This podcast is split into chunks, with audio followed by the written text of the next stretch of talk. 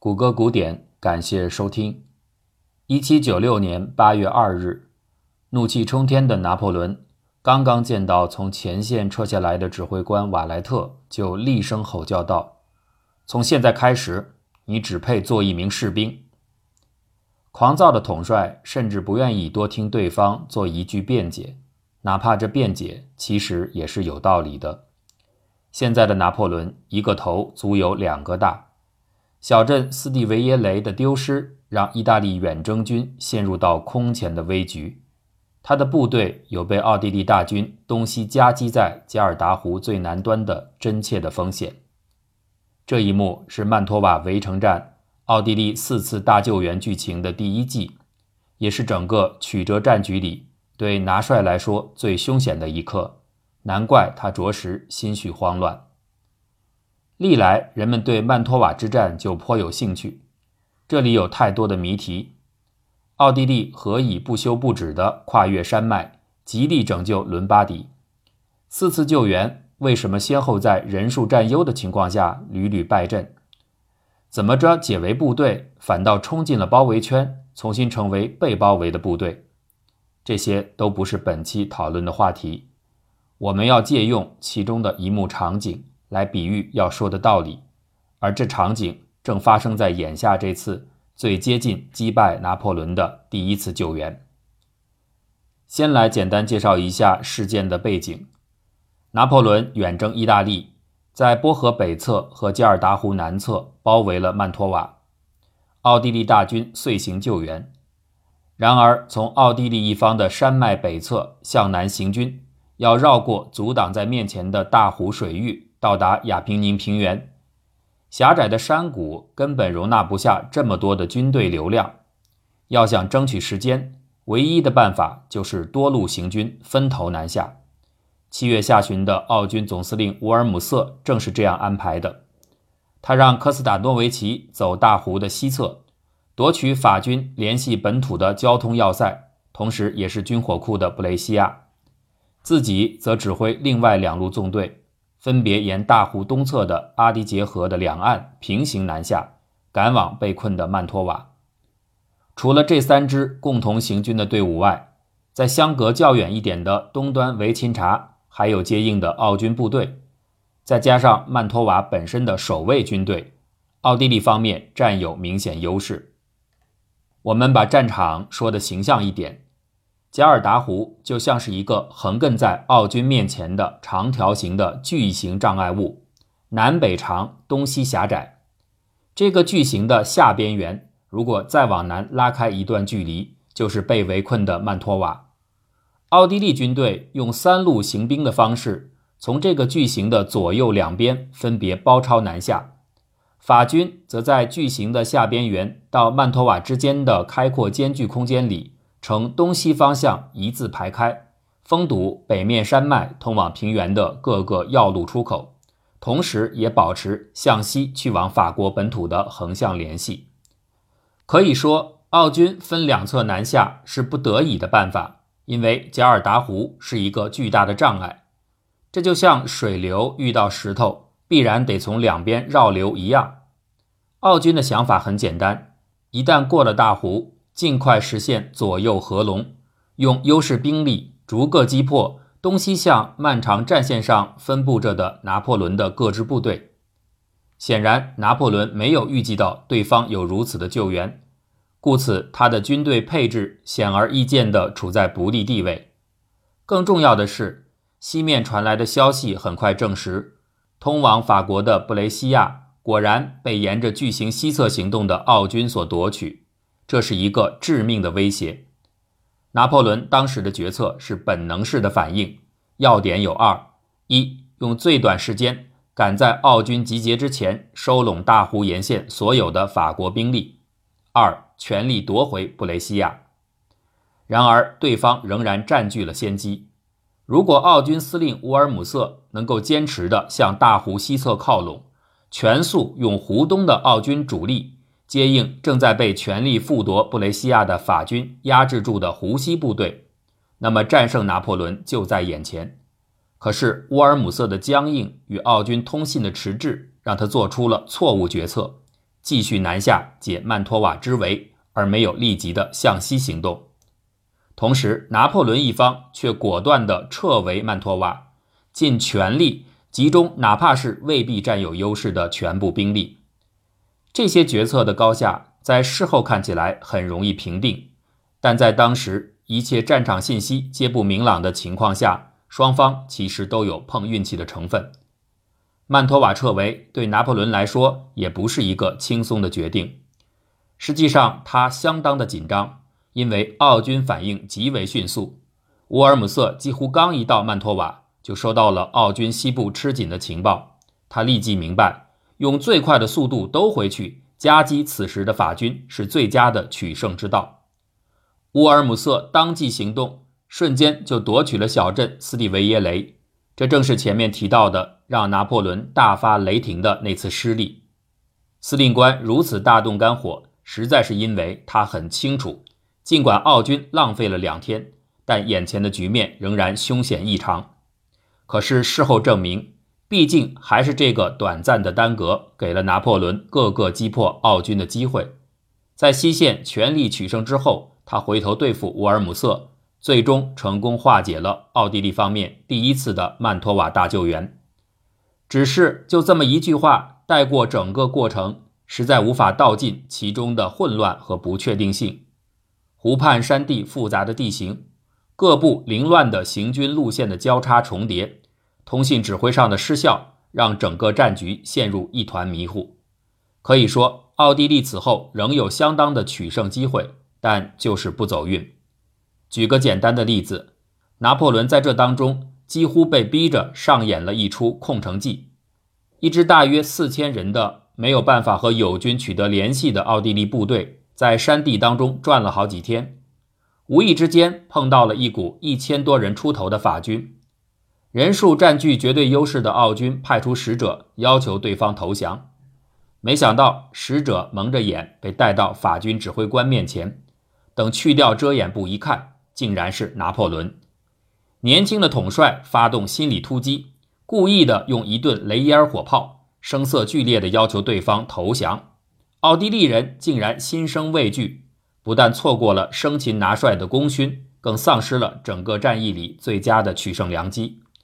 这不是谁特意设计的结果，就是整个战局太混乱了。假如把乌尔姆瑟和其他奥军的行军路线在地图上勾画出来，就能看到他们像流线一样裹着加尔达湖的两边向南延伸，到了曼托瓦兜回来。向北画出一个回旋，等到向西受阻，又掉头往东延伸。可是因为此时法军已占据优势，只好又折返一部分流线汇入曼托瓦。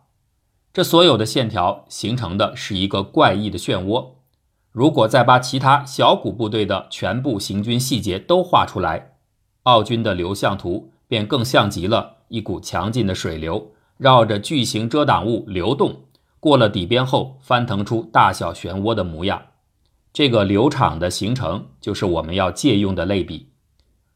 在一段稳定流动的水流之中，插入你的手掌。如果你的掌面方向和水流平行，水当然会被分开，但疏而又合拢一处，流线仿佛只是轻柔地扩着你的掌缘，微微舒张而已。可如果掌面是正迎着水流探入，你不仅会觉得推力大增，且流线会在手背后打出漩涡。造成这种差异的原因就是，绕过遮挡两端的分流固然会在外侧水体的挤压下相互靠近，但同时它也维持着持续向前的运动态势。如果遮挡的尺寸宽度到了一定的程度，左右两端的流线被分得太开，以至于不能立刻的集中。手背后就会造成一片小小的真空区，这个真空区不能一直维持，它会吸纳周围水流的填补，这样部分的流线必然会违背原先一致向前的规律而形成回旋流动。假若障碍物两端和边缘还不是严格对称的，那么这个逆向流又会各自异步交错碰撞，形成更为复杂的乱流。这个过程里边有一个有意思的概念，叫做边界分离。你看，顺水流深入手掌，水会一直贴着手心和手背流动，自始至终不会离开你的皮肤。但横水深入的手掌，在迎水面的手心部分，水倒是贴着皮肤流的。可一旦绕过了手掌上下两端，这些水流就会被推动着匆匆向前，来不及纵向的先贴着手背流，等聚集在手背中心后才向前去。这些流线一旦绕过手掌两端不久，就会从手的表面边界上分离开了，这就叫做边界分离。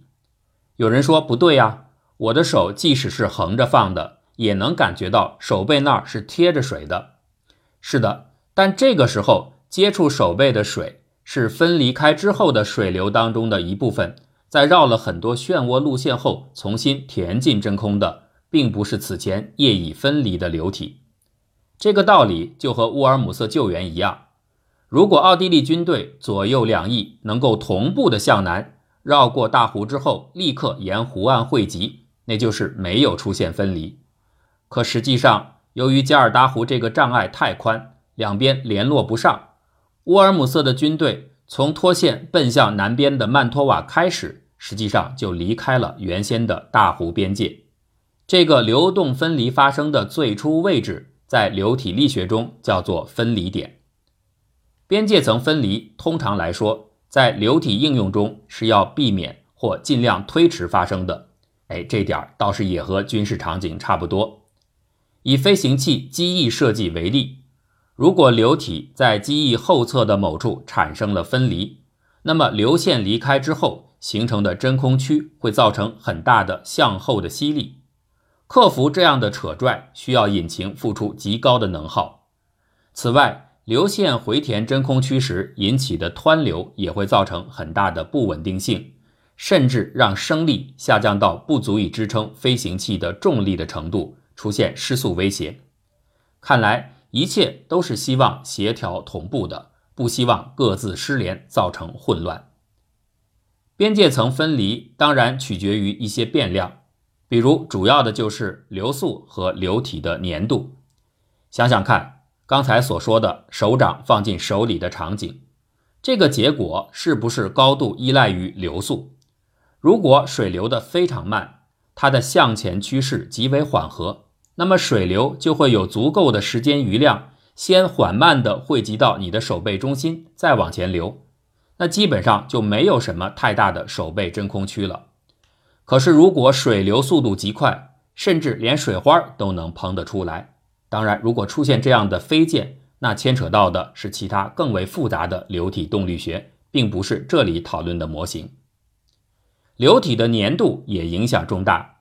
如果某种流速对于水来说已经足以形成边界分离，造成背后的真空，但假如同样的设定换成了粘稠的油，甚至是更浓的胶。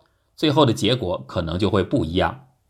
粘稠的意涵就是流体的小颗粒互相之间寻求连接的趋势很强烈，这一定比那些互相独立性强的微团所建构出的流体更容易维持一致性的秩序。这不又和刚才所说的曼托瓦救援类似吗？如果奥地利军队需要行军的速度不是那么快的话，又或者他们之间通信协调的效率更好一些的话，乌尔姆瑟可能就不会脱离湖畔的边缘。把密度、流速和粘度这些影响综合在一起考虑的一个流体力学系数叫做雷诺数，这是流体计算当中可能最重要的一个参数。雷诺数高意味着同等密度流速下粘度小，反之则代表粘度大。像空气比液体的粘度要小很多。一般来说，气体越稀薄，粘度就越低。火星上的大气密度只有地球表面的百分之一。按理来说，这样的低粘度会提升雷诺数。但正因为其大气异常的稀薄，而雷诺数又同时依赖于单位密度的物质流速，所以火星其实是一个典型的低雷诺数环境。越是低雷诺数，越容易保持流线的平行属性，也就是维持层流特点。反之，高雷诺数则往往预示着混乱的湍流的出现。密度的这点影响也很容易直观理解，可以想象一下，乌尔姆色的大军如果分布在大湖两岸，都只有几百人的话，还那么容易出现混乱吗？火星毕竟不是湖水，本来很好的低雷诺数环境有助于控制气流的平稳，但在火星上又并非如此简单。极低的空气密度意味着机翼向下推送气体，从而产生升力的效率是很低的。要想飞得起来，只能增加机翼相对于空气的运动速度。这就是为什么已经成功在火星上实现人类第一次外星球受控动力飞行的天才号小直升机的螺旋桨要达到每分钟两千五百转的高转速的原因。这已经是地球上的直升机旋翼的五倍转速。令问题复杂的是，想通过不断的提升转速来获得稀薄大气里的升力，不是没有限制的。螺旋桨圆周运动最远端的翼尖的线速度是最高的。当转速达到一定程度时，翼尖速度有可能会接近音速，跨入高亚音速区间。这个时候的情况会变得非常棘手，空气动力行为的表现会异常复杂，尤其。这样的高亚音速和低雷诺数的组合，在地球上是非常少见的。人们对于这样的超临界可压缩流与层流边界分离之间的相互作用机制还缺乏很好的理解。为了避免过于接近音速带来不必要的麻烦，翼间速率索性就被限定在零点七马赫之下，也就是零点七倍音速以下。由此反算出来的升力。决定了天才号能够允许的质量上限，所以我们这次看到的只是个很轻很小的家伙。一切都为了让流动的线条尽可能长久地停留在划过的表面。人们为此想到了很多策略来改善。最简单的一类方法竟然是反直觉的。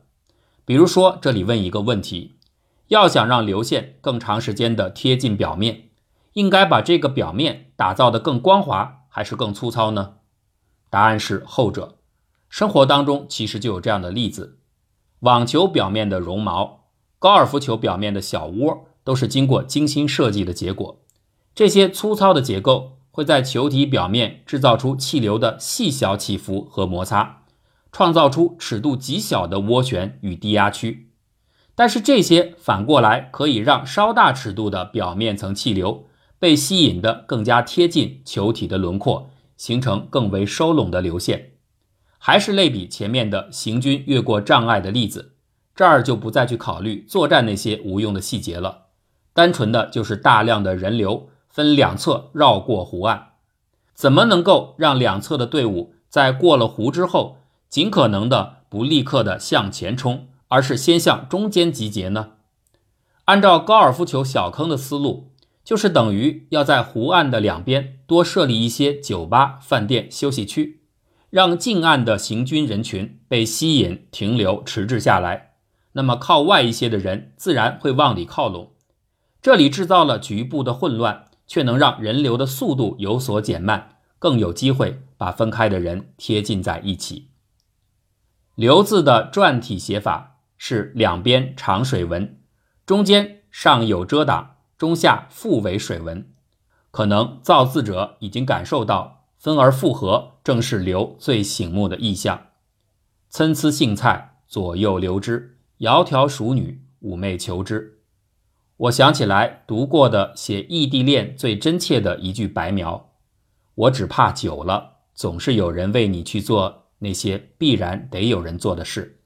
是的，分开之后最怕的就是手掌背后的。那片空白。